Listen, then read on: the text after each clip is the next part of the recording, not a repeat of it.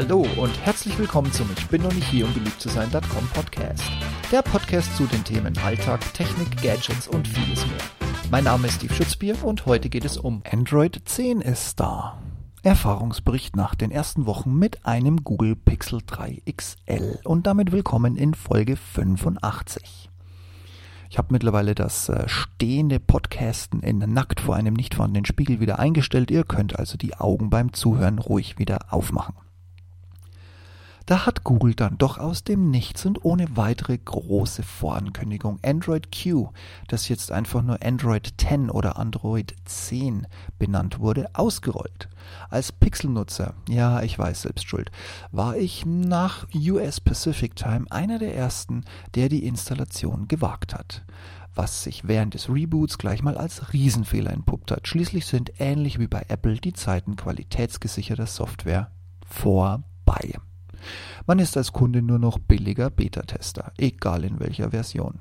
Nun denn, genug der Worte, ein kurzer Blick auf Android 10 und ob es sich gelohnt hat. Wer wie ich zwei Pixel rumliegen hat, konnte sich, auch so wie ich, schon mal Monate vorher eins der beiden Telefone für die Teilnahme an der Android Q Beta Testphase nutzen während die erste freigegebene Version außer Teile der neuen Gesten nicht wirklich großartig vieles außer ominöser Fehlermeldungen mit sich brachte, landete das Telefon daher erstmal für ein paar Wochen weiter ungenutzt im Schrank. Doch mit dem dritten Update wurde es langsam interessant und auch die Vorfreude auf die neuen und im Vorfeld viel beworbenen Datenschutz- und Sicherheitsfunktionen haben mich mehr und mehr interessiert und ein wenig damit spielen lassen. Es kam einfach Freude auf die finale Version auf. Und so war es Anfang September, am 4. um genau zu sein, wobei ich mir immer noch einbilde, es war der dritte. Aber okay, Google behauptet weiterhin, es ist der vierte. Wahrscheinlich weiß Google, wovon es spricht. Also auf jeden Fall, es war Anfang September dann endlich soweit. Gegen frühen Abend ging noch gar nichts, aber kurz nach 21 Uhr unserer deutschen Zeit war es endlich da. Das Update auf Android Q, jetzt einfach Android 10, also Android 10 genannt. Die Installation und der damit verbundene Download hat mal wieder reichlich Zeit gefressen, da erstmal 1, ich weiß es nicht mehr, 1,3 oder 1,2 Gigabyte durch die Leitung rutschen mussten. Und dann wurde eine der Neuigkeiten nach oder von Android 9 erstmal im Hintergrund installiert, was natürlich den Akku heiß laufen ließ und idealerweise ein Stromkabel in der Nähe bevorzugt war, aber Erst dann musste der komplette Vorgang mit einem Geräteneustart beendet werden. Und die erste Mischung aus Panik und Ernüchterung macht sich breit. Das Gerät bleibt beim neuen Pixel Android Powered by Google Logo einfach hängen. Na wunderbar. Das letzte Gerät, das den Brick of Death dank einem offiziellen Google Android Update erlebt hat, war mein Huawei Google Nexus 6P. Und jetzt, nach dem offiziellen Start, das noch aktuelle Pixel geschossen? Das darf doch alles gar nicht wahr sein. Also, am Strom hängend, ein wenig liegen lassend. Aber das Logo wollte sich nicht wegschubsen lassen. Wenn dann die Wartezeit in den Bereich eh schon egal Scheiß drauf fällt, fängt man an, Alternativen zu überlegen. Die erste, manuell erzwungenes Ausschalten mit Neustart. Also los. Einschalter gedrückt halten, bis das Display komplett schwarz wird. Gerät aus. Display springt an.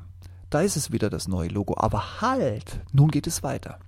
Langsam, sehr, sehr langsam, aber mit wechselnden Bildschirmdarstellungen arbeitet sich das Pixel plötzlich wieder hoch zur PIN-Eingabe.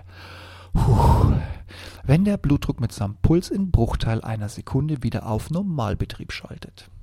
Ich bin zu alt für diesen Scheiß. Dann der nächste Schreck. Das Display reagiert nicht auf Eingaben in der PIN-Maske. Wieder ein bisschen Arbeitszeit für das Gerät einräumen und auch hier schnellt der Blutdruck nach unten, als es dann endlich weitergeht. Der Startbildschirm baut sich dann ohne Verspätung auf und zeigt die neue, klare Schrift und die kleinen Designanpassungen an gruppierten und sonstigen Apps und natürlich der Gesamtdarstellung. Und schwupps ist das Update da und komplett installiert. Nach der Pleite aber erstmal ein Neustart. Man geht ja doch lieber erstmal auf Nummer sicher. Allerdings, ich hatte Glück. Das Gerät läuft soweit tadellos. Das ist wohl nicht bei allen Geräten so gelaufen.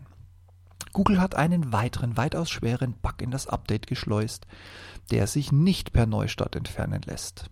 Das automatische Displaydrehen wurde wohl unwiderruflich zerstört. Nach dem Brick of Death, der sich wohl auch bei einigen wenigen Geräten nicht zurücksetzen ließ, ist dieser Bug aber unfassbar ärgerlich. Google hat anscheinend wie auch immer die Sensoren, die das Drehen des Bildschirms von hoch auf quer außer Kraft gesetzt. Und so wie es aussieht, für immer.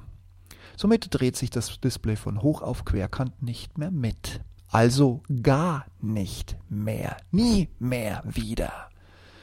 Wenn man sich so durch die Foren liest, scheint der Fehler bei vielen Betroffenen definitiv irreparabel zu sein, was wohl so zu einem Handytausch führen könnte.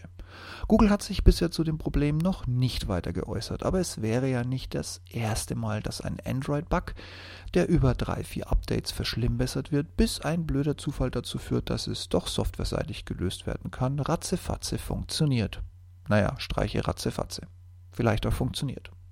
Ich drücke euch, die es damit erwischt hat, aus dem tiefsten Innersten echt die Daumen. Guckt, dass ihr das Gerät unglaublich schnell über Google direkt getauscht bekommt. Video und Streaming hochkant gucken zu müssen, das ist echt die Hölle, vor allem wenn man das eigentlich gar nicht will.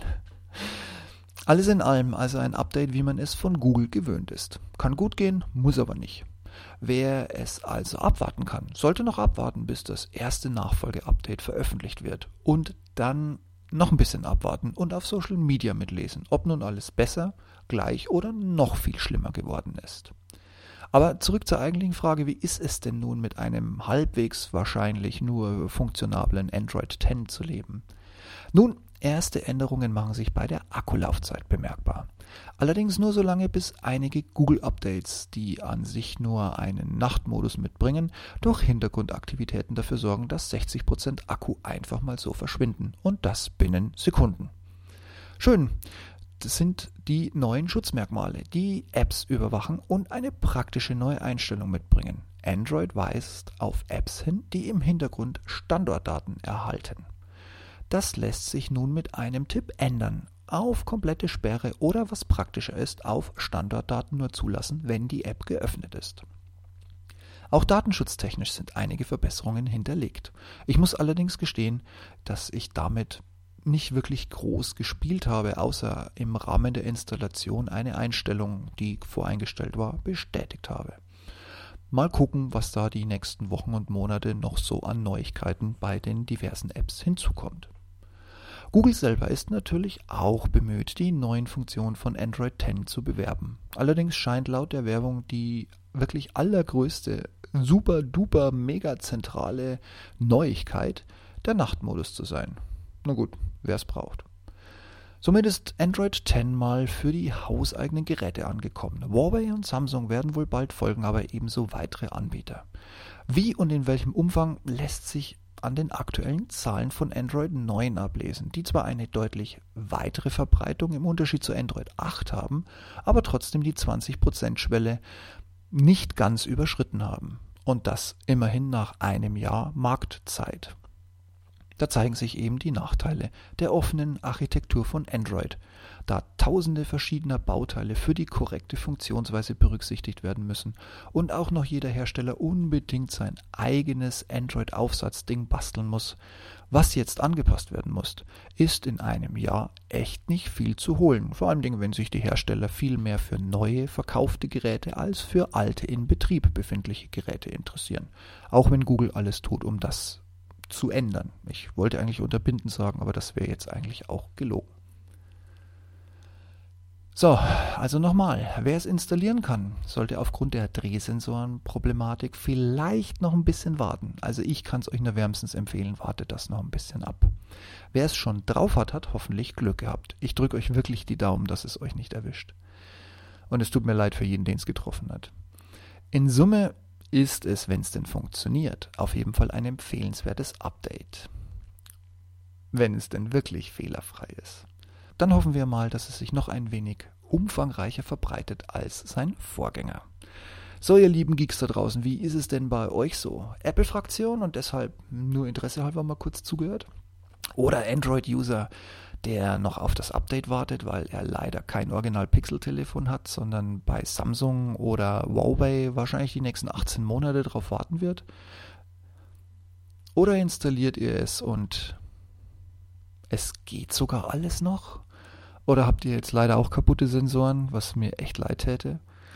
Und wie sind eure Eindrücke so? Mal losgelöst von den Pleiten, und Pannen, die man während der Installation erleben kann. Ich bin gespannt, wie euch Android 10 so gefällt und wie weit ihr mit der Installation gekommen seid. Lasst es mich wissen, gerne im Blog, gerne hier beim Podcast, bei Apple oder wo auch immer per E-Mail ihr mir eine Reaktion zurückschicken könnt. In diesem Sinne, happy Android Updating und macht's gut und bis demnächst. Tschüss.